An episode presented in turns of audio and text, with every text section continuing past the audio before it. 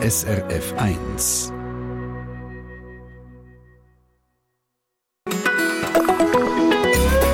SRF 1.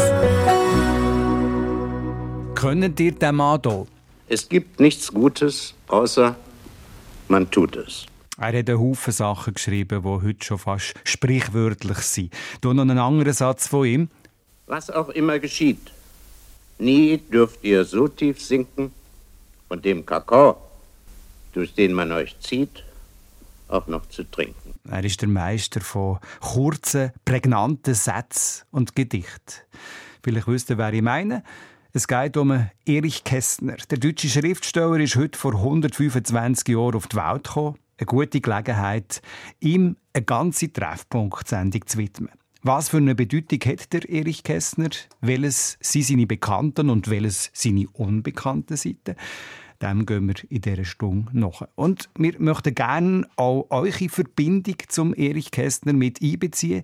Was habt ihr für eine Verbindung zum deutschen Schriftsteller Erich Kästner? Was für allenfalls Erlebnisse, Erinnerungen habt ihr im Zusammenhang mit dem Erich Kästner und seinen Werken? Wenn ihr mögt, schreibt sie in Stichwort am besten über srf1.ch Kontakt ins Studio. Von mir, Dani Vorler, einen guten Tag mit dem Knallerhit von der britisch-amerikanischen Rockband Foreigner aus dem 81, Urgent.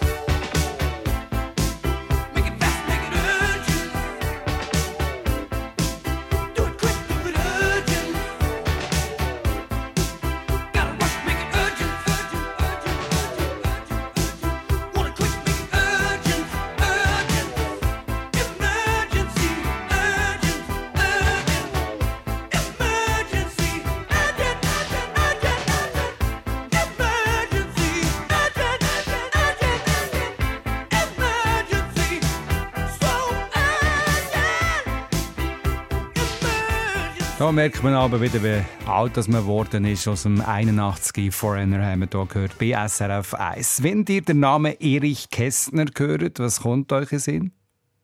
Ich wette, den meisten Leuten dauern auch seine Kinderbücher, das fliegende Klassenzimmer, Emil und die Detektive, das doppelte Lotchen, zweifellos. Seine Kinderbücher haben der Erich Kästner weltberühmt gemacht. Britta Spichiger aus der SRF Literaturredaktion. Ich nehme schwer an, dass du auch prägt bist von diesen Kinderbüchern, oder? Ja, klar. Das doppelte Lotchen hat mir meine Mutter vorgelesen. Ah, und, auch gerade. Mhm, und ein flügendes Klassenzimmer, das hätte ich mir auch gewünscht. Der Erich Kästner hat aber bei weitem nicht nur Kinderbücher geschrieben, sondern äh, noch ganz viel mehr, Britta. Ja, viel mehr. Neben den Kinderbüchern hat der Erich Kästner Gedichte geschrieben, Theaterstücke, Romane, Kabarettstücke satirische Texte, hunderte journalistische Texte, ein unglaublich vielseitiges und umfangreiches Werk, was aber auch schwierig macht, ihn irgendwo einzuordnen. Das hat er natürlich auch gewusst und einisch über sich selber gesagt in der dritten Person. Wie soll man dieses Durcheinander an Gattungen und Positionen zu einem geschmackvollen Strauße binden? Wenn man es versuchte, sähe das Ganze, fürchte ich, aus wie ein Gebinde aus Gänseblümchen, Orchideen, sauren Gurken, Schwertlilien, Makaroni, Schnürsenkel und Bleistiften. Und so erhebt sich die fatale Frage, ob seine Arbeiten und Absichten überhaupt untereinander im Bunde sind, ob nicht das ziemlich heillose Durcheinander höchstens in ein Nach- und Nebeneinander verwandelt werden kann. Vielleicht sind seine Produkte wirklich nur mit Erbsen, Reiskörnern, Bohnen und Linsen zu vergleichen, die aus Zufall und Versehen in ein und dieselbe Tüte geraten sind. Grossartig, sehr bildhaft und humorvoll. Vergleiche sozusagen ein grosses Krüsimüsi er hier gemacht. Mhm. Britta Spichiger, was macht der, der Erich Kästner bis heute so speziell? Eben gerade seine enorme Vielseitigkeit auch in Bezug auf den Inhalt. Also er ist Kinderbuchautor, aber auch politischer Autor.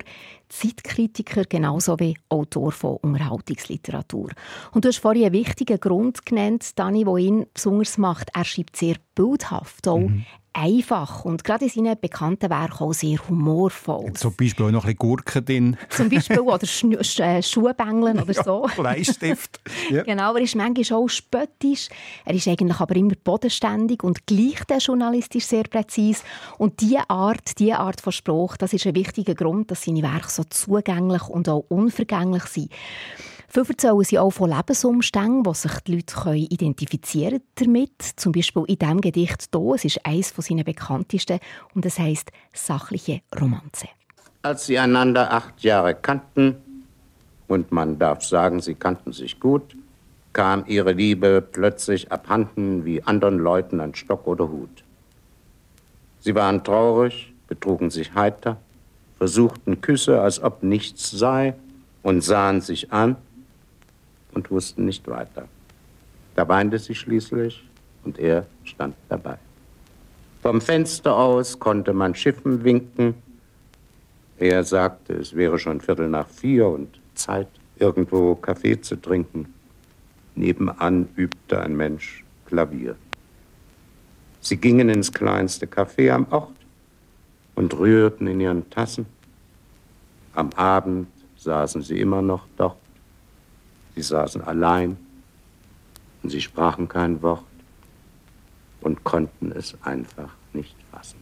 Mit solchen Gedichten können sich die Menschen identifizieren, sagst du, Britta Spichiger. Aber äh, was steht denn dahinter? Ist der Erich Kästner einfach ein genialer Beobachter gewesen, der das, was er gesehen hat, hat können, äh, so irrsinnige Worte fassen Ja, sicher auch. Aber gerade das Gedicht, jetzt, das wir gehört haben, «Sachliche Romanze», das ist auch autobiografisch. Und dann kommt dazu, dass in allem, was Erich Kästner geschrieben hat, eine bestimmte Haltung ist. Also das Menschliche, das Humorvolle steht bei ihm im Zentrum, aber er hat auch ganz klare moralische Werte. Und über sich selber hat er einiges gesagt, da hat er eben wieder in der dritten Person hat er Unser das Gast, gesagt. meine Damen und Herren, ist gar kein Schöngeist, sondern ein Schulmeister. Er glaubt an den gesunden Menschenverstand wie an ein Wunder, und so wäre alles gut und schön, wenn er an Wunder glaubte. Doch eben das verbietet ihm der gesunde Menschenverstand. Es steckt jeder in seiner eigenen Zwickmühle. Und auch er hätte nichts zu lachen, wenn er nicht das besäße, was Leute, die nichts davon verstehen, seinen unverwüstlichen und sonnigen Humor zu nennen belieben. Ja, und das ist etwas weiteres, was der Erich Kästner im deutschsprachigen Raum fast einzigartig macht. Er hat zwar meistens den Zeigefinger auf, aber man lässt ihm eben trotzdem gern zu, weil er es mit Humor würzt. Und äh, das merkt man zum Beispiel auch in seinen Kinderbüchern, oder? Ja, auch. Er unterscheidet klar zwischen gut und böse. Und bei seinen Kinderbüchern kommt noch etwas anderes dazu. Der Erich Kästner war überzeugt, dass nur Kinder in der Lage sind, die Welt besser zu machen, weil sie eben noch unverfälscht denke. Mhm. Nur die Kinder sind für unsere Ideale reif, hat er einmal gesagt. Und darum zeigt er seinen Kinderbüchern Kinder in schwierigen Situationen, was sich aber bewähren, weil sie eben den gesunden Menschenverstand einsetzen. Zum Beispiel der Emil in der Geschichte «Emil und die Detektive», was sich mit einer Kuppel anderen Kindern zu Berlin Scout zurückholt wo ihm gestohlen worden ist. Und er erzählt eben auch hier mit Humor. Er ist dem Kind gegenüber sehr wohlwollend und sehr väterlich. Mit Humor dem Kind gegenüber wohlwollend und väterlich. Der Erich Kästner, er hat aber auch andere Seiten gehabt, der Schriftsteller, der heute vor 125 Jahren auf die Welt gekommen ist. Was sind das für andere Seiten gewesen? Fragen wir nachher gerade in wenigen Augenblicken und bekommen auch Einblick in den Werdegang von Erich Kästner. Stop your crying, it's a sign of the times. Welcome to the final show. I hope you're wearing your best clothes. You can't bribe the door on your way to the sky. You look pretty good down here, but you ain't really good. 如果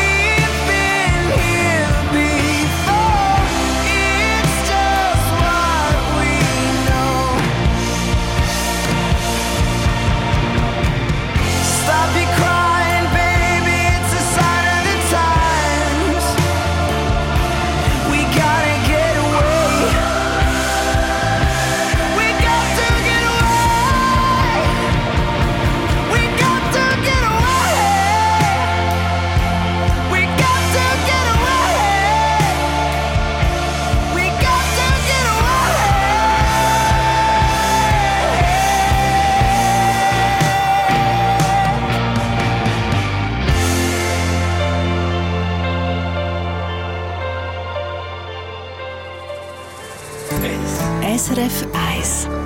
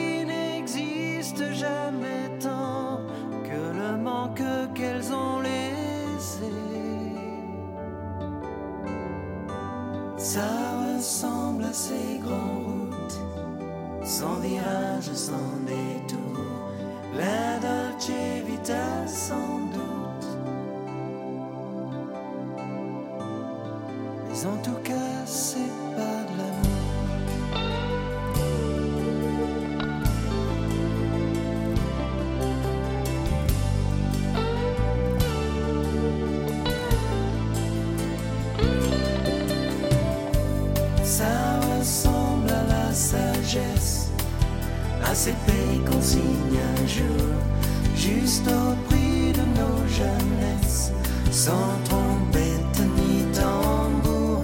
C'est plein de baisers caresses, plein de mots sucrés d'enfants, attestation de tendresse, rituel rassurant,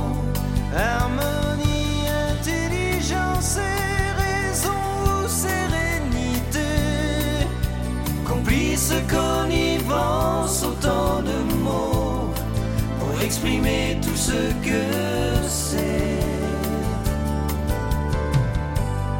C'est un peu tout ça,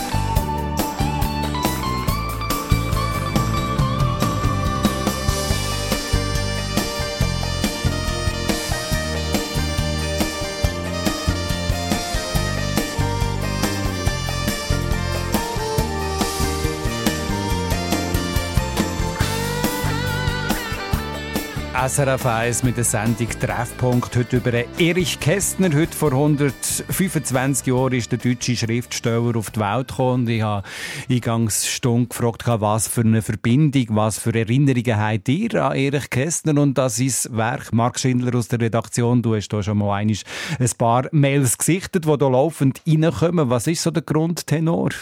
Ja, der Grundtenor ist schon, dass sehr viele natürlich Verbindungen haben zu den Kinderbüchern, oder? Also da wird sehr viel äh, darüber geschrieben, dass, dass er die Jugend, dass er sie begleitet habe.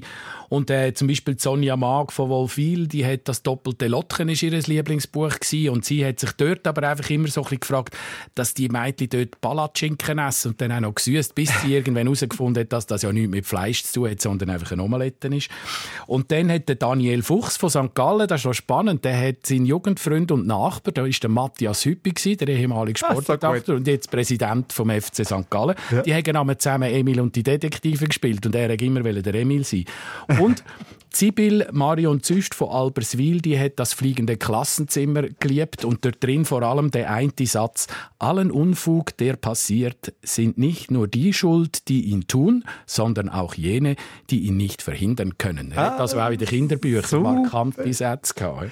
Die typischen markanten Sätze von Erich Kästner. Vielen Dank, Marc Schindler. Vielen Dank für all die Mails, die wir hier äh, als Erinnerung und als Verbindung auch überkommen über srf1.ch. Ich bin im Gespräch mit der Britta Spichiger von der Literaturredaktion. Äh, wenn das heute jetzt schon der Geburtstag ist vom Erich Kästner, Britta, lass uns doch mal zurückgehen in der Zeit dorthin, wo seine Wurzeln sind.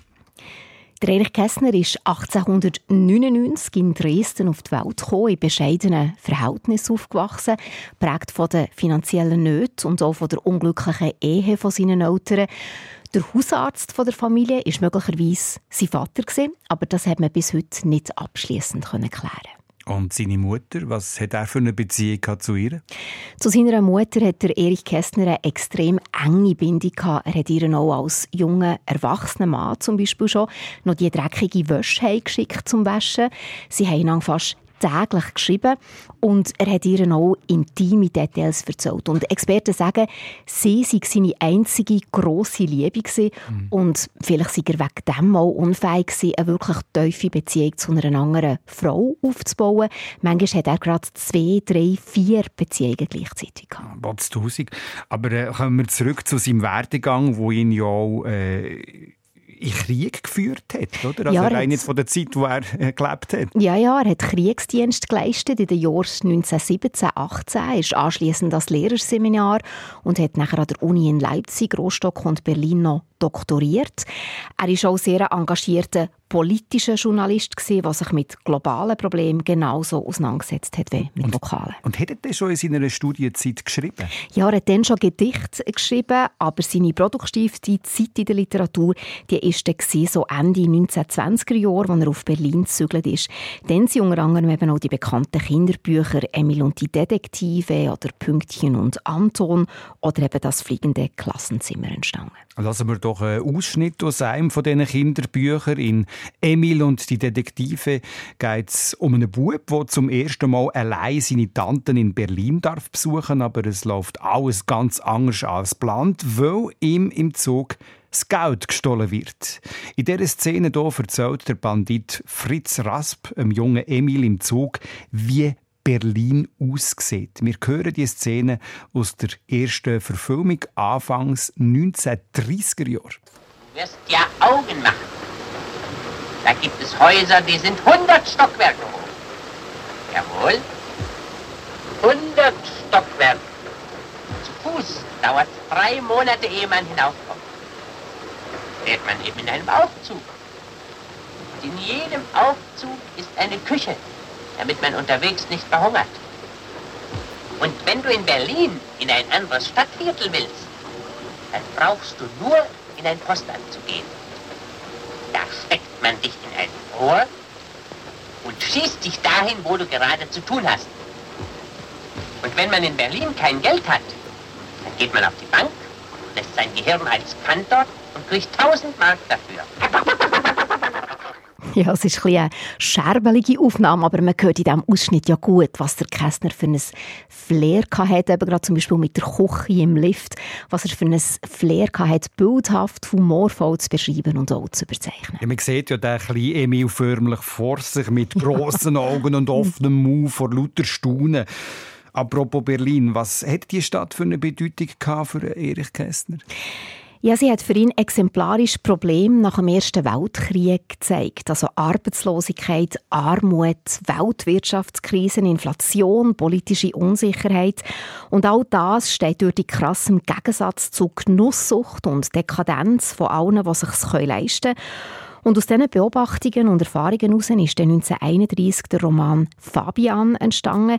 Der Kästner thematisiert darin die Verlorenheit der Figuren, die eben auch die Verlorenheit der Gesellschaft spiegeln. Also ein Werk, das man vielleicht ein bisschen weniger gut könnte. Und dann, ab 1933, ist ja die Zeit vom Nationalsozialismus gekommen. Ja, und ab dann gibt es auch ganz einen klaren Bruch im Werk von Erich Kästner. Alles, was er in dieser Zeit geschrieben hat, ist unpolitisch, unterhaltsam. Erst nach 1945 schreibt er dann wieder zeitkritische Lyrik, auch Kabarettstücke, Theaterstücke und Filmdrehbücher. Aber es ist nie mehr so wie vorher. Spannend. Was ist da genau passiert in diesem Bruch im Werk von Erich Kästner? SRF 1 fragt noch, noch vor den Öfen hier in der Sendung Treffpunkt.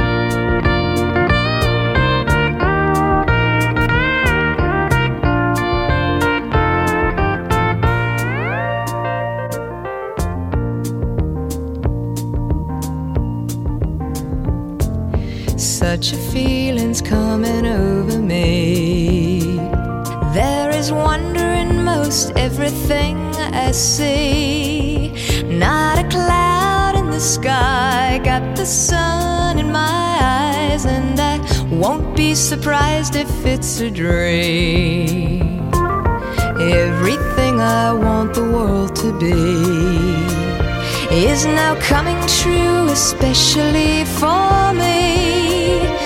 And the reason is clear it's because you are here. You're the nearest thing to heaven that I've seen.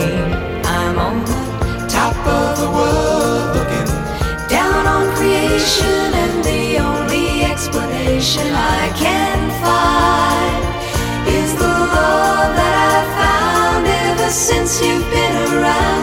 Your love's put me at the top of the world.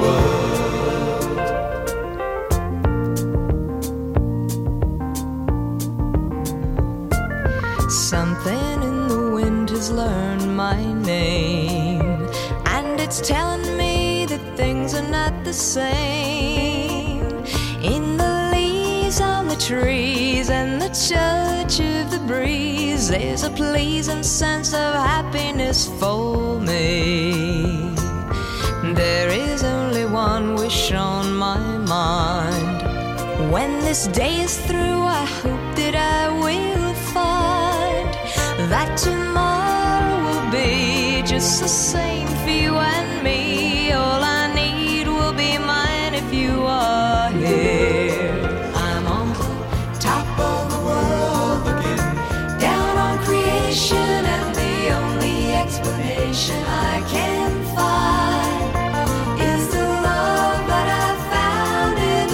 you've been around.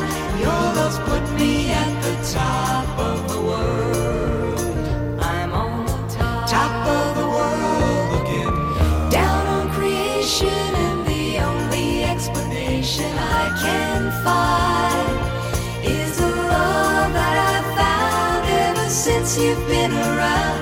Your love's put me at the top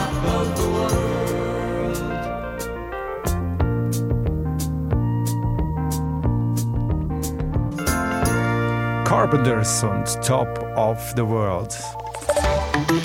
Verkehrsinfo SRF von 10.32 Uhr in der Region Basel auf der A18 Richtung Basel zwischen Rheinach Süd und Rheinach Nord. Stau wegen eines Unfalls. Und im Berner Seeland auf der A20 Richtung Diel ist die Ausfahrt Gampelen gesperrt, dies wegen eines Pannenlastwagens. Die Sendung Treffpunkt ist heute dem deutschen Schriftsteller Erich Kästner gewidmet. Heute ist quasi sein 125. Geburtstag. Unter anderem ist er bekannt für seine heitere Gedichte, zum Beispiel das hier, das heißt die Entwicklung der Menschheit. Einst haben die Kerls auf den Bäumen gehockt, behaart und mit böser Visage. Dann hat man sie aus dem Urwald gelockt und die Welt asphaltiert und aufgestockt bis zur 30. Etage.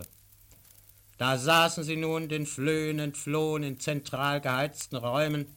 Da sitzen sie nun am Telefon und es herrscht noch genau derselbe Ton wie seinerzeit auf den Bäumen.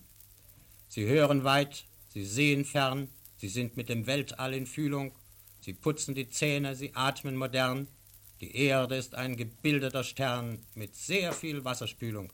Sie schießen die Briefschaften durch ein Rohr, sie jagen und züchten Mikroben, sie versehen die Natur mit allem Komfort, sie fliegen steil in den Himmel empor und bleiben zwei Wochen oben. Was ihre Verdauung übrig lässt, das verarbeiten sie zu Watte. Sie spalten Atome, sie heilen Inzest und sie stellen durch Stiluntersuchungen fest, dass Cäsar Plattfüße hatte. So haben sie mit dem Kopf und dem Mund den Fortschritt der Menschheit geschaffen. Doch davon mal abgesehen und bei Lichte betrachtet sind sie im Grund noch immer die alten Affen. So ist es und bleibt's. Die Entwicklung der Menschheit. Katharina Stuber aus Solothurn, SRF 1-Hörerin, hat uns vorgeschlagen, dass wir doch äh, den, äh, das Gedicht sollen einspielen sollen. Da haben wir es schon gemacht. So schnell geht das hier auf dem Sender. Und jetzt äh, kommen wir zum Rudi Hofstetter. In Mecken ist er daheim und ich, ihn habe ich jetzt am Telefon zugestaltet. Guten Tag, Herr Hofstetter. Grüezi, Herr Vorler. Ihr habt mal äh, bei einem Theaterstück mitgespielt, in einem Laientheater. Um was ist es da gegangen in einem Stück von Erich Kästner? Es ist gegangen um drei Männer im Schnee Mm. und ich habe dort äh, die Rolle vom Direktor gespielt. Und als Laienschauspieler muss man natürlich selber schauen, dass man seine Requisiten dabei hat. Ja. Und eigentlich habe ich sie eben dann halt vergessen. Was ihr Das vergessen? wäre eine Zeitung gewesen, die unbedingt müsste in meinen Mantelsack stecken Ich bin dann auf die Bühne gekommen und habe dann äh, zu meinem äh, Diener, der aber der Diener gespielt hat, gesagt, holen Sie doch bitte Zeitung. Sie ist in meiner Man Manteltasche. der Diener hat dann alle Säcke abgesucht und ist wieder zurückgekommen und hat gesagt, da ist keine Zeitung. Und ich bin natürlich an der Start und habe gewusst, jetzt muss ich eine Lösung finden. Ich habe gedacht, ist es wichtig, dass die Zeitung da ist fürs Weiter Weiterspielen? Soll ich den Diener schicken? Aber der weiß ja gar nicht, wo, wo die Zeitung liegt und so weiter. Ich habe erst müssen sehr schnell reagieren und habe gesagt, ja, dann habe ich sie vermutlich beim Briefkasten legen. Ich hole sie schnell. Ich habe natürlich gesehen, wie die Mitspielerinnen ganz erschrocken sich angeschaut haben. Und ich bin so schnell als möglich in die Garderobe runtergedüset. Und mir haben die natürlich leid da, weil ich bin fein raus gewesen. Ich konnte ab der Bühne, aber die hätten müssen irgendeine Idee haben, wie sie die, die, die Lücken mit Improvisationen ausfüllen. Ich habe dann aber später erfahren, dass denen das eigentlich recht gut gelungen ist. Also, die Zuschauer haben, glaube ich, nicht einmal gemerkt, dass da etwas falsch gelaufen ist. Eben gesehen, das ist ja eine super Geschichte, äh, Herr Hofstetter, Ja. wo einiges beweist, dass Perfektion ja eigentlich langweilig ist. So läuft Ja, genau? So erleben richtig, alle ja. etwas. Genau. ja, und ihr habt sicher dann noch eine Runde müssen zahlen, oder? Das ist so Ja, gewesen, ja. seht Und mal. Kuchen mitbringen, So genau. gut, ja, ja. Und eure Verbindung zum Erich Kästner vergessen ihr in dem Sinne auch ein Leben lang nicht. Ganz sicher nicht. Über das Stück «Drei Männer im Schnee» werde ich nie vergessen. Vielen herzlichen Dank, habt ihr uns die Geschichte mitteilt und äh, der Tag schnell erzählt auf dem Sender. Alles Gute, Herr Hofstetter, Herr Fabel. danke vielmals. Ja, wir haben es vorher im Gespräch mit der Britta Spichiger aus der Literaturredaktion von dem Bruch gehabt im Leben von Erich Kästner, haben den angesprochen. Mit der Machtübernahme der Nazis äh, hat es den Bruch gegeben. Da schauen wir jetzt gerade noch bisschen genauer her in wenigen Augenblicken hier in der Sendung Treffpunkt.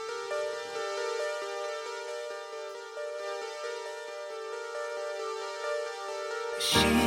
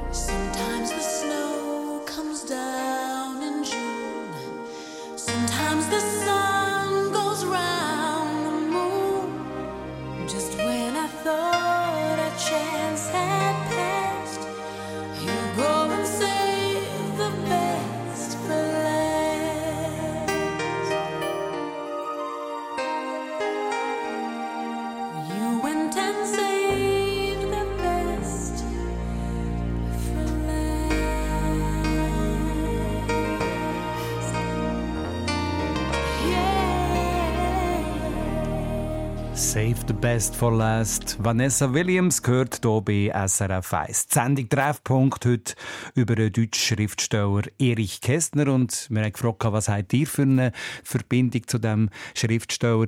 Marc Schindler aus der Redaktion, haben wir hier noch zwei, drei Wortmeldungen, die hier reingekommen sind über das Mail? Ja, ja, es kommen ganz viele rein. Also da sind viele Verbindungen da. Die meisten haben einfach viele von seinen Büchern gelesen, vor allem die Kinderbücher. Und äh, der Hans-Rudi Zehnder aus Durbental, der hat uns geschrieben, dass er gerade mit seiner Partnerin jetzt das höre, die Sendung.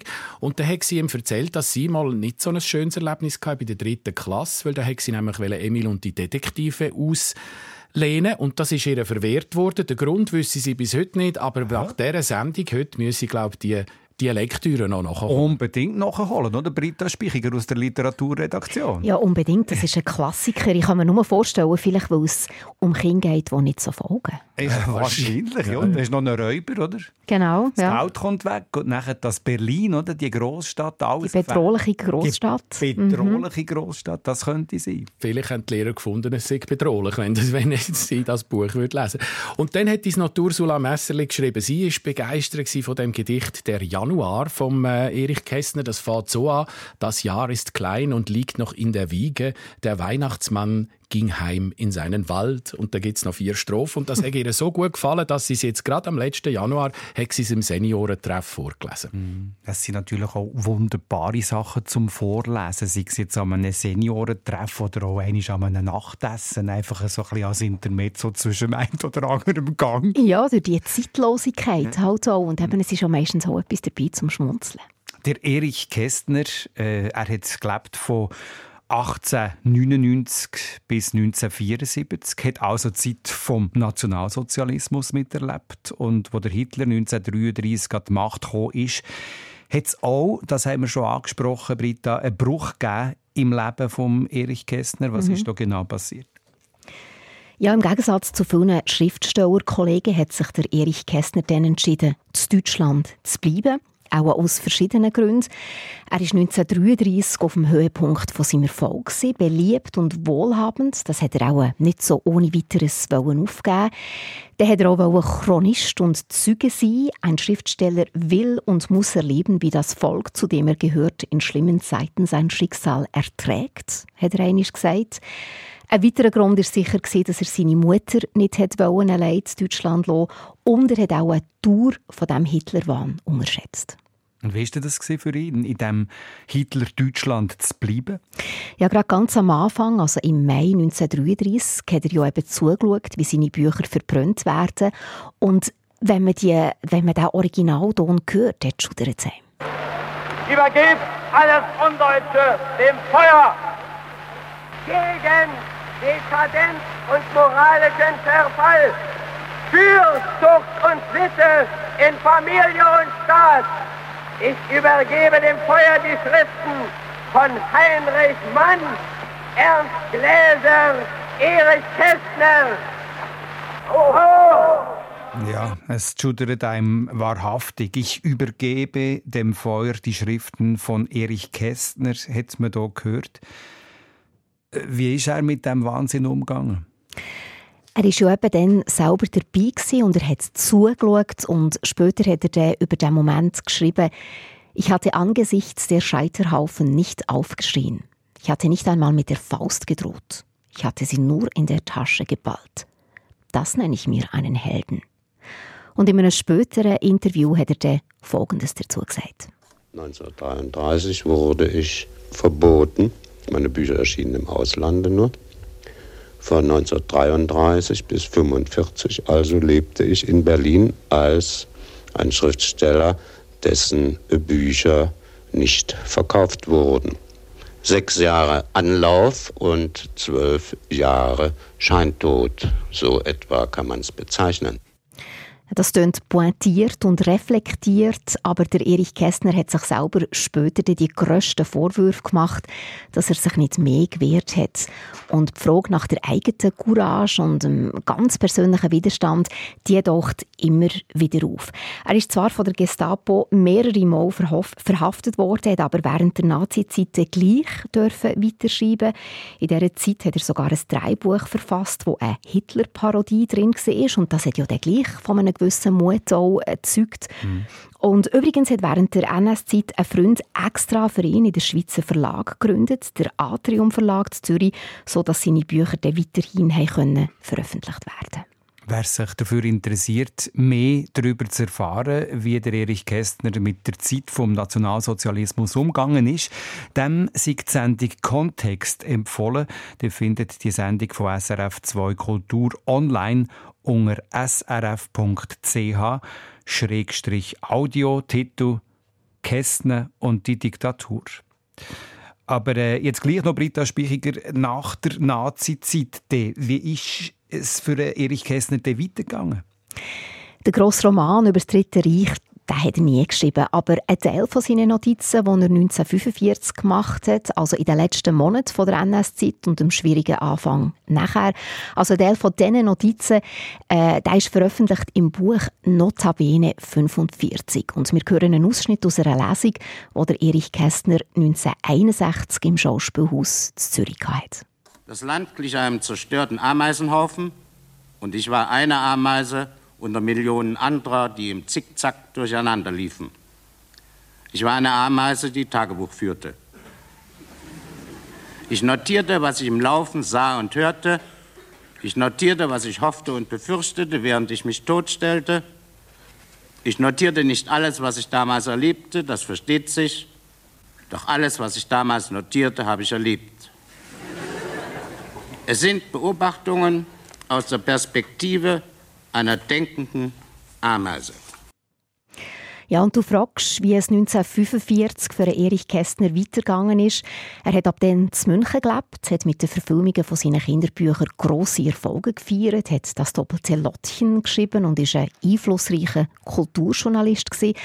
Aber es gibt einen grossen Gegensatz im Vergleich zu der Zeit vor dem Krieg.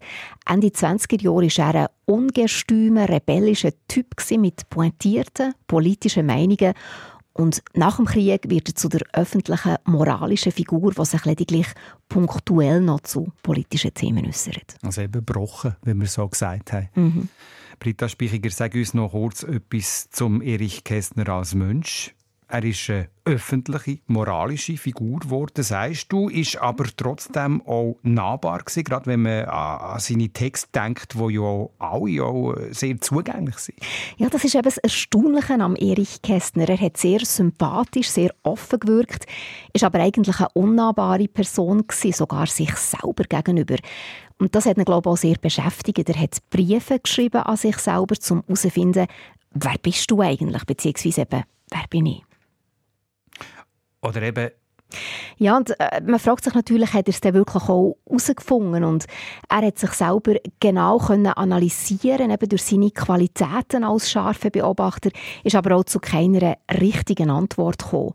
Und das hat dann auch, auch zu seinen späteren psychischen Problemen und zu der Alkoholkrankheit geführt. Interessant Anni, ist in diesem Zusammenhang übrigens auch noch das Motiv vom Doppelgänger, also vom Doppelten, vom Zwilling und auch das Motiv von jemandem, der nicht der ist, der er scheint zu sein. Das kommt viel vor im Kästner seinem Werk.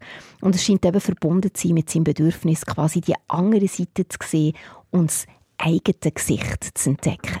der Erich Kästner, also nicht nur ein herausragender Autor, sondern auch eine vielschichtige Persönlichkeit mit ein paar Krämpfen im Leben. Heute, vor 125 Jahren, ist er auf die Welt gekommen, 1974 gestorben.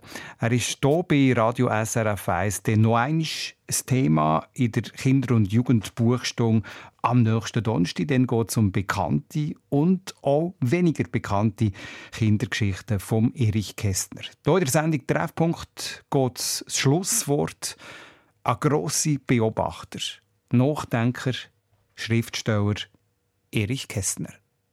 Die Erinnerung ist eine mysteriöse Macht und bildet die Menschen um.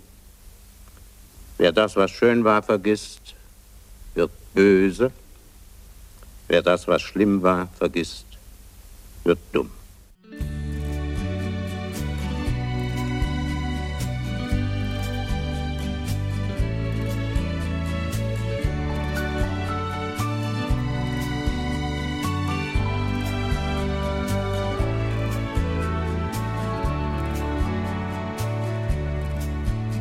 I can see what you're looking to find in a smile on my face. In my peace of mind, in my state of grace, I send what I came to the man from the minister race.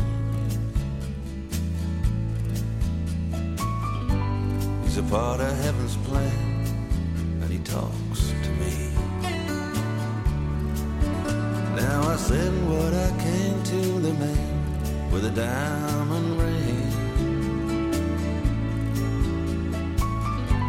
He's a part of heaven's plan, yeah, and he sure can sing. Now it's all I can afford, but the Lord has sent me eternity.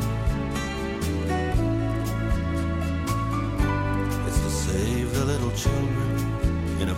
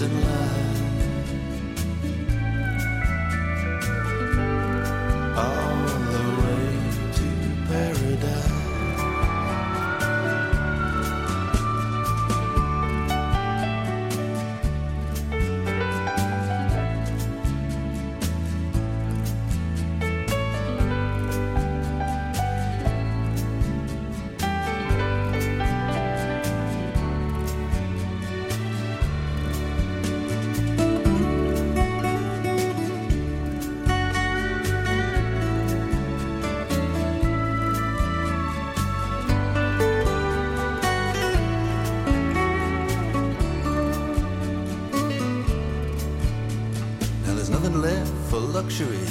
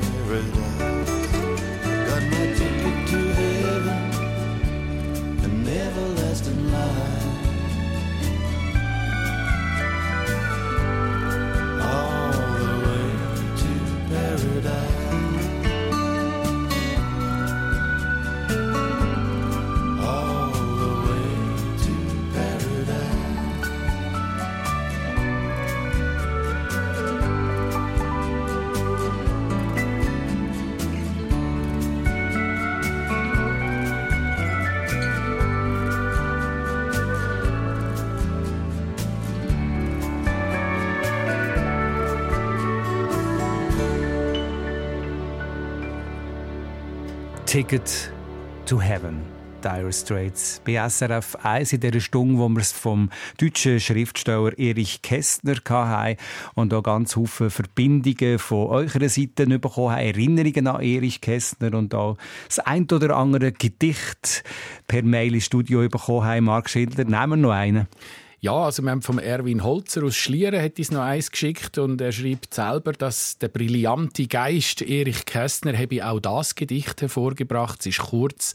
Neues vom Tage heißt's. Da hilft kein Zorn, da hilft kein Spott, da hilft kein Weinen, hilft kein Beten. Die Nachricht stimmt. Der liebe Gott ist aus der Kirche ausgetreten. Ja, das ist auch wieder so ein typischer Erich Kästner, oder Britta Speichiger aus der Literaturredaktion. Ja, das ist ganz ein typischer Erich Kästner. Da hört man natürlich jetzt auch der satirische Unterton, den er ja auch hatte. Eben der humorvoll und gleichzeitig sehr unterhaltsam und bildhaft. Danke für die Stunde und für all die Geschichten über Erich Kästner, Britta Spichiger. Eine Sendung von SRF1. Mehr Informationen und Podcasts auf srf1.ch.